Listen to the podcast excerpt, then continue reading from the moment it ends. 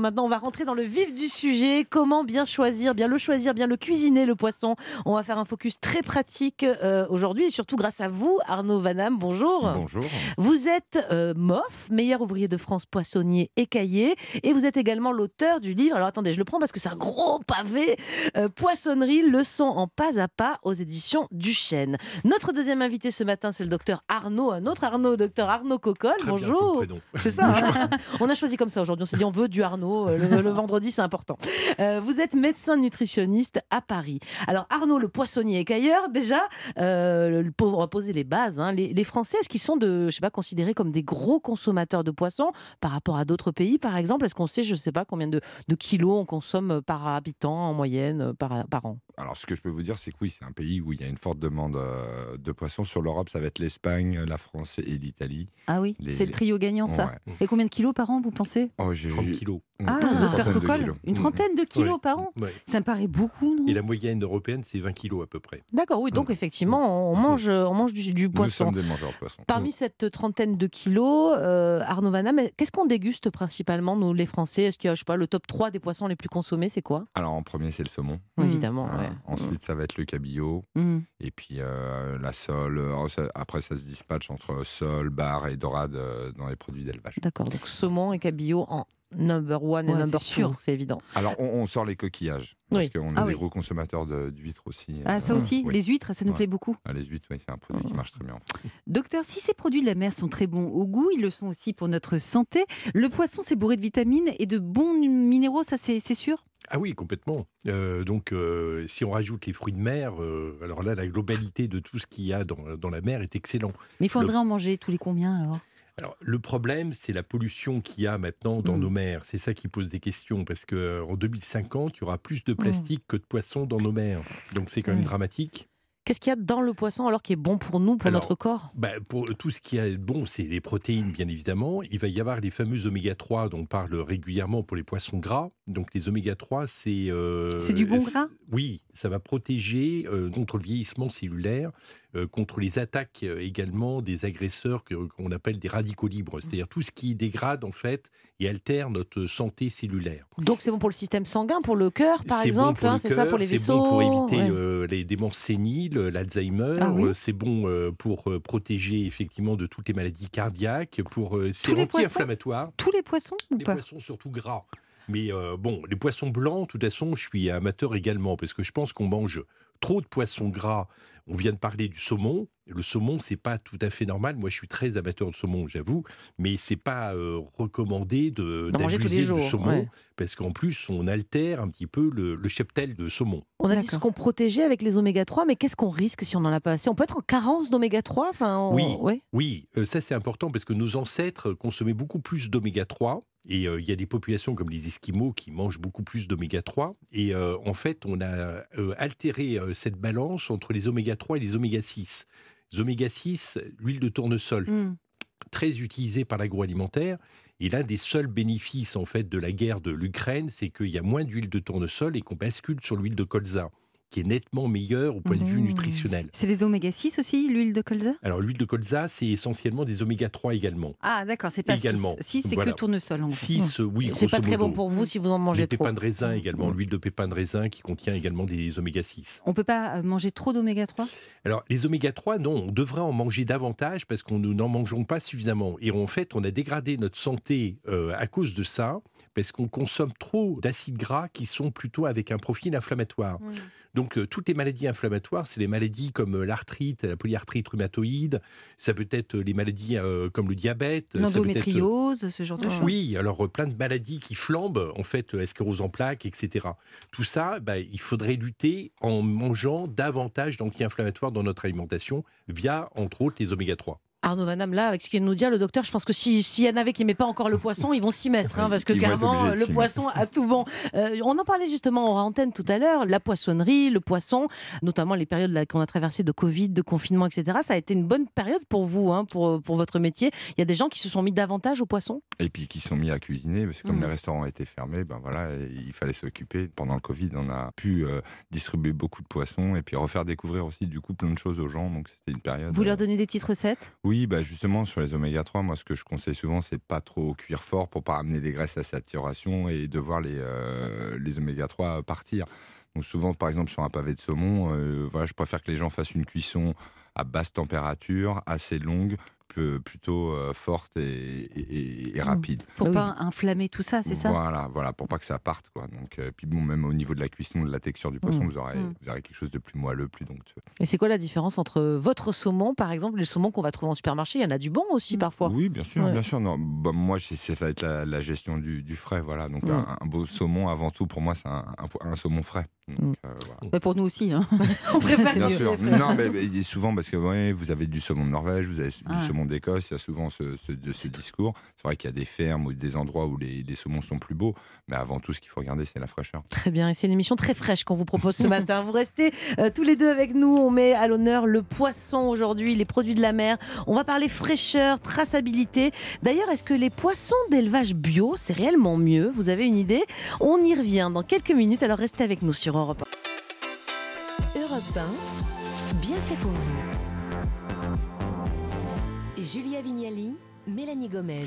De retour dans votre émission Feel Good Mieux Vivre, on vous propose aujourd'hui une sorte de guide pratique pour bien, pour mieux consommer le poisson de façon raisonnée et responsable, mais aussi parce que c'est bon pour notre santé.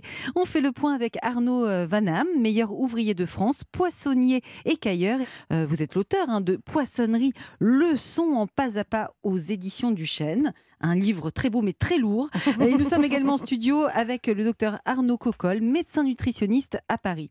Arnaud, vous écrivez, Arnaud le poissonnier, vous écrivez que 80% du temps de, de travail d'un poissonnier est consacré justement, vous nous le disiez juste avant la pause, à l'hygiène et à la fraîcheur du poisson. C'est- C'est-à-dire, que- qu'est-ce que vous faites concrètement, par exemple, au cœur de votre métier pour être sûr que nous, nous achetions un poisson bien frais? Alors, ça va passer par un arrivage euh, quotidien. Voilà, moi, j'ai j'ai cinq arrivages par jour. Ah oui, Très peu de stockage. je pensais qu'il y avait une livraison le matin et puis basta. Moi, je savais pas que vous étiez livré toute la journée Ouais. comme non, ça. une livraison, oui, ben, je- on peut être livré euh, tôt dans la nuit. Ah oui. Moi, je me lève là, tôt dans la nuit, je vais à Rungis euh, toutes les nuits pour chercher le poisson. Puis après, il y a les arrivages en direct qui arrivent dans, dans le courant de la journée. J'ai toujours entendu dire que Rungis, c'est pas fermé le dimanche ou un truc comme ça Si. Alors, euh, il faut pas acheter son lundi. poisson lundi? Ah, un poissonnier qui est ouvert le lundi, c'est pas mon signe, non. Ah, c'est une super astuce, ça, je ne savais pas. J'avais toujours entendu parler de non, ça. bah, bah, c'est rare. hein. Il y en a très peu qui sont ouverts le, le lundi. Donc les arrivages, on a compris, ça, ça fait partie de votre travail. Qu'est-ce Oui. que vous faites encore dans le travail de poissonnier alors? Ensuite, c'est la préparation, la transformation, le conditionnement. Et le travail d'un poissonnier, c'est 80% de son temps, il va se préoccuper de l'hygiène, de la propreté.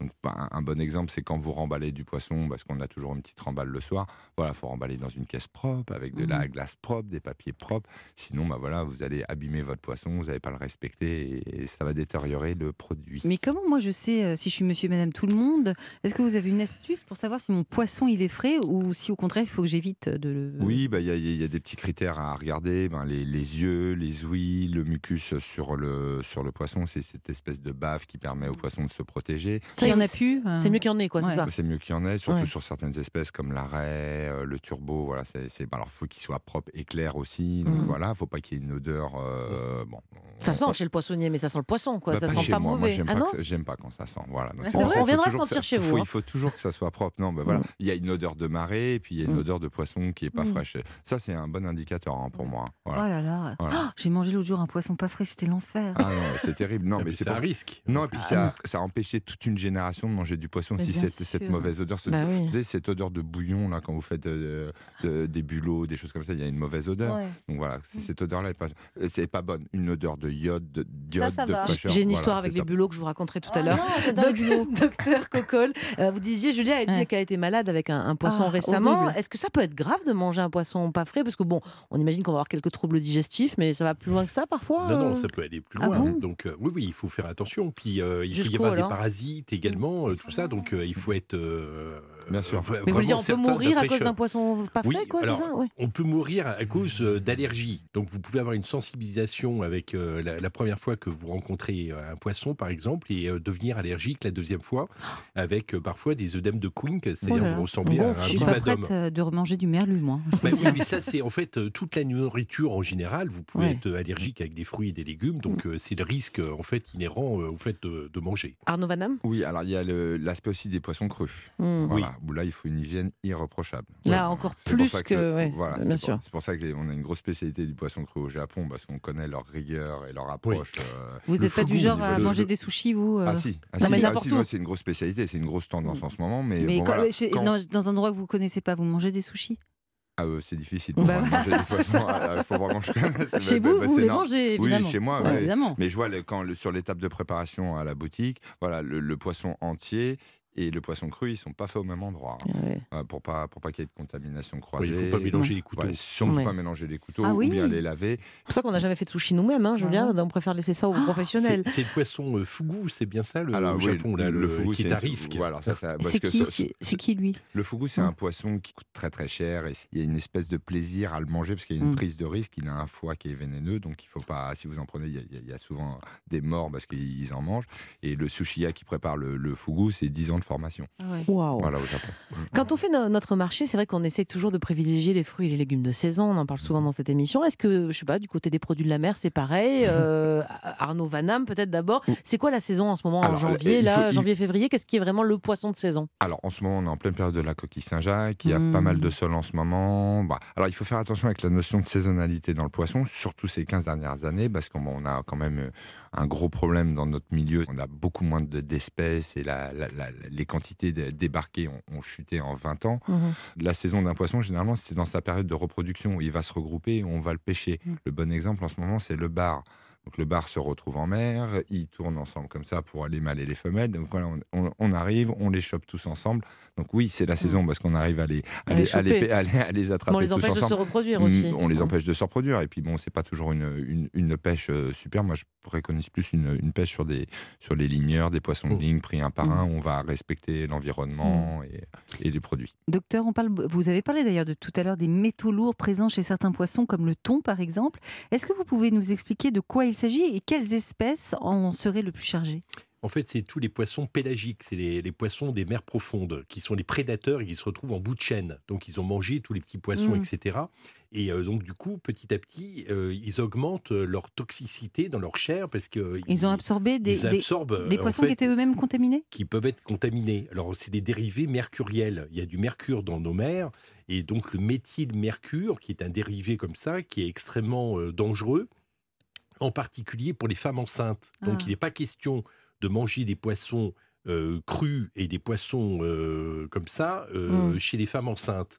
Après, pour les et autres, c'est pas, pas à bannir totalement non plus. C'est-à-dire que, je sais pas, euh, ces poissons-là de bout de chaîne, on en mange tous les combien pour être bien dans sa santé quoi. Les recommandations de l'ANSES, c'est l'Agence Mm. nationale de sécurité sanitaire, recommande une fois par semaine, pas, Pas plus, plus. Mm. pour le poisson gras.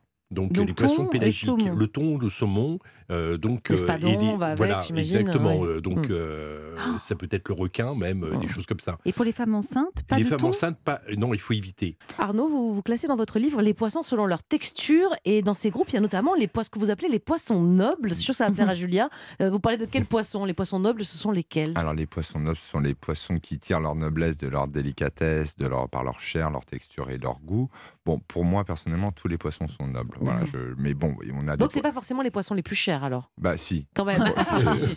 C'est- pour ça, mais bon, c'est quoi un- les poissons Le les plus turbo, chers? peut-être? Non, oui, ces le choses-là turbo, ouais. la sole, La lotte, les Mm. barres de ligne, les bourrougets, toutes ces belles Mm, mm. pièces qui sont des poissons magnifiques. Mais mon combat, c'est un petit peu aussi de me battre contre, pas me battre complètement, mais de faire découvrir à- aux, aux gens d'autres produits qui sont aussi bons, plus Comme- abordables. Alors justement, Ouais. un truc pas cher mais que vous trouvez vraiment extrêmement noble et fin, ça serait quoi par exemple? Par exemple, le mulet noir, c'est un poisson qu'on trouve encore en quantité et qui est Mm. excellent, Mm. à- à cru, cuit, euh, voilà. Et dites-moi, docteur, si on souhaite perdre un peu de poids, c'est pas pour moi, c'est pour une amie, vous conseillez quel poisson pendant un régime? Je sais pas, il y a sûrement des poissons moins gras. Et Oui, il y a des poissons maigres. Alors, euh, mais ça peut être la sole, ça peut être euh, Le lieu noir, ouais, voilà. le lieu noir, c'est le poisson, l'aliment, un des aliments les plus maigres. Oui. Après honnêtement, entre l'un franchement. l'autre, il y a quoi Quelques Mais- calories, ça change rien, non? Oui, non, exactement. Mais moi, je trouve qu'on devrait faire quand même plus de campagnes au niveau de Santé publique France pour dire quand est-ce qu'on doit manger tel ou tel poisson. Et je trouve anormal que toute l'année, on puisse manger du saumon, qu'on puisse manger du thon, etc. Donc, il y a des euh, périodes de reproduction où on doit respecter l'animal. Mhm. Il faudrait s'abstenir à ce moment-là Et, et, aller sur des poissons plus maigres, Voilà, par exemple. comme on fait pour les fruits et les légumes, ben, il faudrait qu'il y ait un calendrier de consommation des poissons. Mais nous, on est resté là, il y a 2-3 ans, on, avait, on s'est arrêté de vendre du bar pendant justement les, les périodes de reproduction. C'est très bien. Et vous Donc, euh, l'expliquiez à On vos l'expliquait clients. aux clients, donc c'est compliqué, mais bon voilà, il faut. Oui. euh, voilà, Mais nous, on a besoin d'être éduqués si on nous explique. Non, puis, ben, puis- puis nous, on a envie que nos enfants mangent aussi ce Mm. qu'on a mangé. Donc euh, voilà, il faut aussi penser à ça. Je Oui. reprends l'exemple du mulet noir dont vous Oui. parlez. J'imagine que c'est un poisson qui est pas noir. hein. La, la chair est blanche. Le non? Dos, le, Voilà. le dos est noir. Mais et après, quand on le cuit et tout ça, c'est c'est un poisson blanc euh, en- dans un- l'assiette? Non, c'est pas un, c'est un poisson demi-gras le, le mulet noir. Comment on le cuisine bien ce mulet noir alors, alors, moi, je l'adore en carpaccio, en sashimi, à cru. Je trouve que c'est un Ah poisson oui. exceptionnel. Ouais, Et ouais. dites-moi, parmi ces poissons maigres, docteur euh, Cocolle, je trouve que parfois euh, ça manque de goût. Alors c'est peut-être parce que je ne sais pas le cuisiner. Ou à force Mais- de ne mettre que ça dans les régimes, Moi, la poisson, que solution. du poisson. Euh, moi, la je fais à la vapeur, au four Ah vapeur. oui, au vapeur, très bien. Donc Ouais. c'est la meilleure cuisson. Bon, c'est sûr, si vous faites du poisson euh, maigre et puis après vous faites euh, quelque chose vapeur avec de la mayonnaise, on va, on va, on va oublier. et ben vous faites une petite sauce vierge de huile d'olive, jus de citron, échalote, tomate, tout Ah, c'est simplement. bon ça. pour relever un petit peu ça, vous évitez de saler s'il faut Ouais. faire attention. Et ça va vous ramener le goût, le peps sur un, sur un dos de gabier. Même sur un petit maigre, Même sur, même sûr. sur un petit maigre. pour une grande grosse, comme moi. non, mais voilà, c'est, euh, c'est- c'est- c'est- ça fait du bien de manger du poisson blanc Ouais. un petit peu Oui. après pour, euh, pour se nettoyer. Ça fait, voilà, c'est Et la sain. vapeur, c'est la cuisson que vous recommandez oui, le plus sur, quand même le- sur Ouais. un dos de gabillaud, sur, bah, sur, tous les, enfin, sur le- les poissons de régime, oui. Mm. Ouais. Arnaud, Oui. pareil, vous Ah bah, bien sûr, le, la bien vapeur sûr. toujours Mais euh, il faut voir que la nutrition, c'est pas forcément euh, manger triste. Donc Mm. euh, c'est sûr. manger avec. Vapeur, ça nous fait, ça nous fait un peu triste à Ouais. l'oreille. On peut mettre des herbes non, un pas peu, parce qu'on ne sait pas cuisiner à la vapeur, je Mm. pense. Il y a beaucoup de gens qui ne savent pas. Donc euh, La maintenant, vapeur, il y a des côté mouillé, quoi. Mais Non, euh, mais je trouve que c'est ça qui respecte et qui exalte euh, un petit peu les, les saveurs. Il y a de la papillote, vous faites jamais en papillote Ben voilà, la Moi, j'ai un vitaliseur, je fais tout à la, Oui, à la, oui. à la vapeur. Alors, tout en basse température, généralement. Moi, il Oui. ne faut pas agresser le poisson. Mm. Voilà, Moi, c'est une vapeur douce. hein, faut ouais, mieux le faire doucement et après si Oui. vous êtes en sous-cuisson vous remettez un petit peu que si vous surcuisez dès le départ vous pouvez pas revenir en arrière. Et puis franchement, un poisson trop cuit, c'est dégueu. hein. C'est important de le dire, Julia. Je vous remercie Mélanie. Merci en tout cas à vous deux. Vous ne bougez pas. On va continuer cet entretien autour du poisson. On voit comment mieux le consommer car c'est vrai que c'est un produit qui nous veut du bien. Cuit comme cru d'ailleurs, c'est très à la mode en ce moment. Alors on va vous donner quelques astuces sur Europe 1 pour vous régaler de sushis et autres carpaccio chez vous sans risque. Alors à tout de suite. Europe 1, bien fait pour vous. Mélanie Gomez et Julia Vignali. Merci beaucoup d'écouter Europe 1. Euh, Nous sommes toujours en train de, de faire ce coup de projecteur sur les produits de la mer. Comment mieux les consommer de façon très pratique, mais aussi responsable. On fait le point toujours avec Arnaud Vanham, meilleur ouvrier de France, poissonnier écaillé, ainsi que le docteur Arnaud Cocolle, médecin nutritionniste à Paris.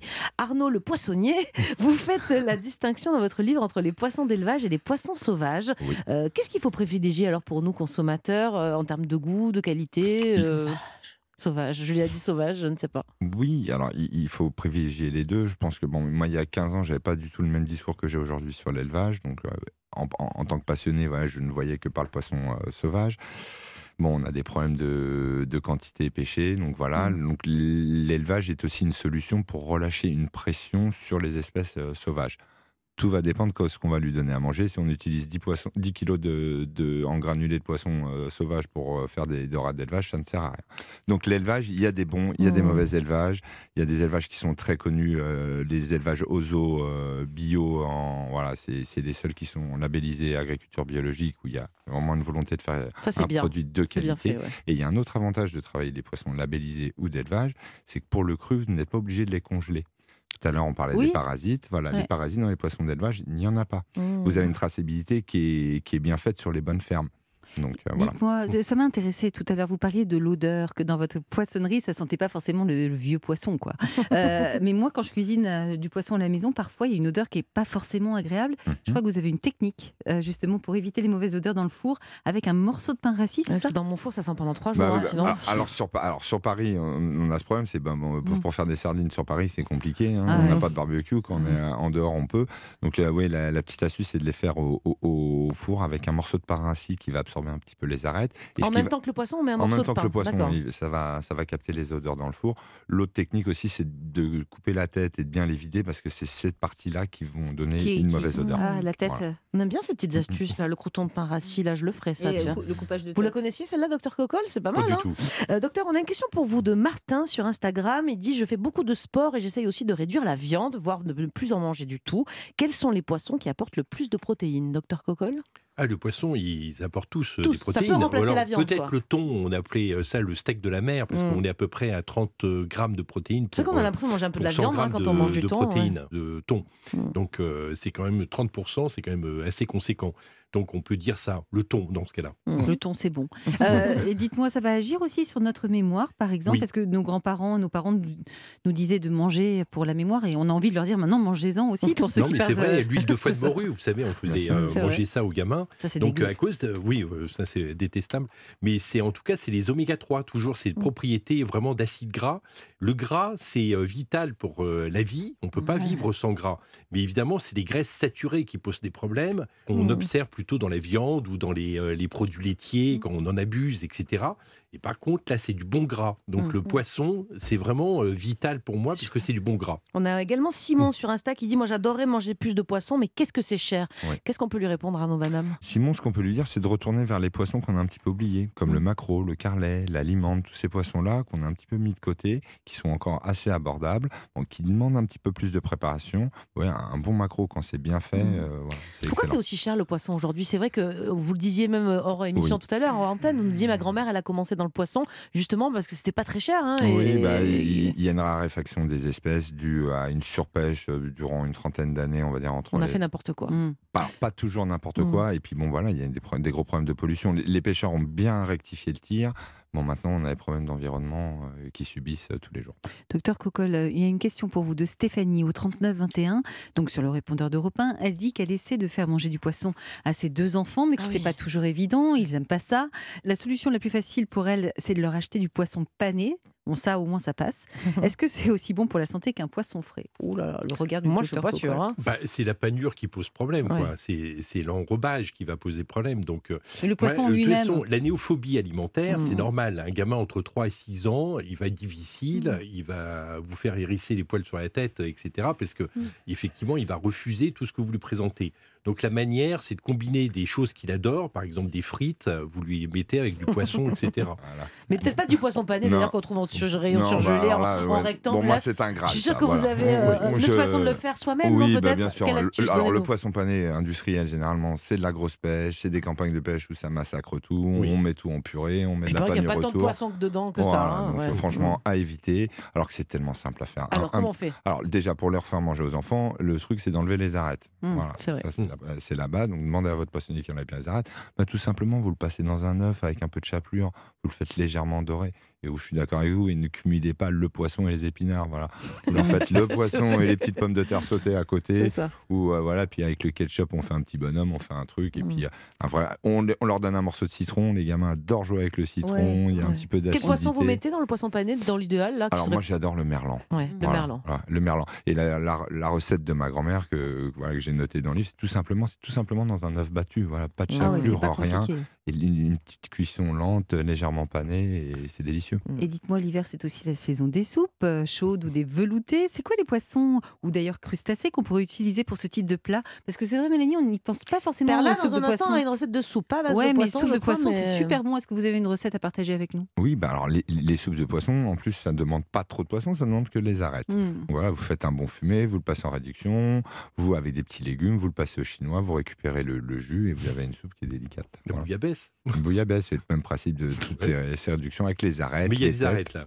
Voilà. Donc c'est pour ça, on passe au chinois un petit peu, on, presse tout La ça. bouillabaisse, euh, c'est régime ça, ça c'est c'est Ah, pas moi, je lourd? trouve, euh, Ah non, je c'est bien. qu'il y en a qui sont extraordinaires. Oui. Et c'est quoi la rouille, là? Comment? Ah, j'adore Ça, la rouille. ça, c'est validé par le nutritionniste. La Oui, rouille, on peut en je manger. valide tout. Ah oui, d'accord. Mais c'est la pas un rouille. peu de la Sur mayo, un la bon rouille morceau de pain, on Non, peut y c'est aller, une. Cocolle Oui, on peut y aller. Écoutez, écoutez ce que dit Arnaud le Poissonnier. la rouille. La rouille est montée avec de l'huile et une pomme de terre.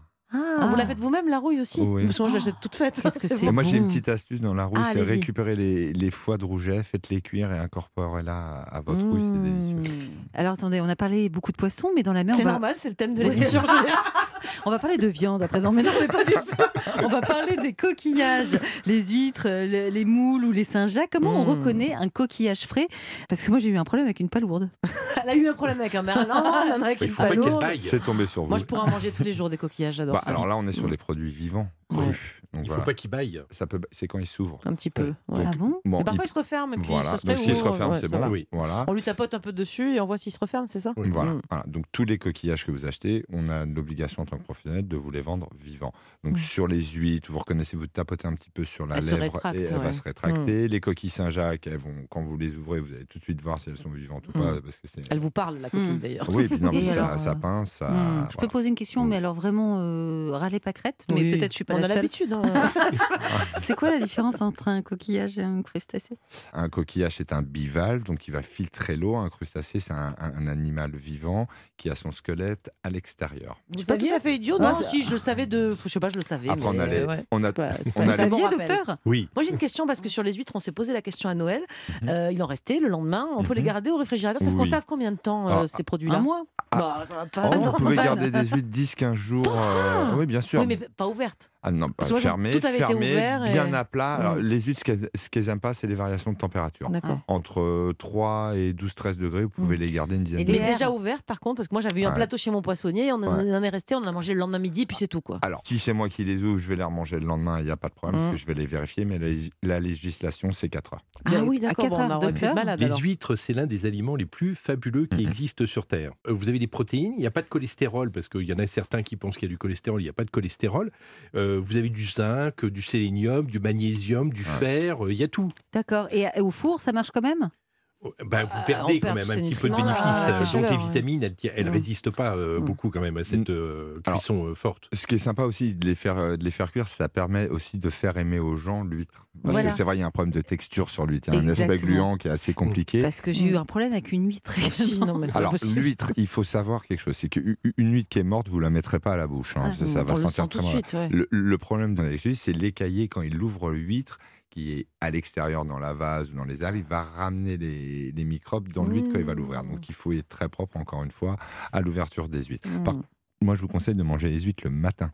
Ouais. Oh, Ouais, au parce que- petit-déj Bah, le matin ou au réveil, vous avez, vous avez une bouche qui est, voilà, qui est, qui est pas encore... Qui, qui est, Qui est neutre qui est- du matin. qui est quoi, neutre. ouais. Et je peux vous dire que ça vous met une énergie. Moi, c'est mon, mon petit secret de tous les matins. Allez, demain matin, on fera ça. hein, une petite huître, hop, au réveil.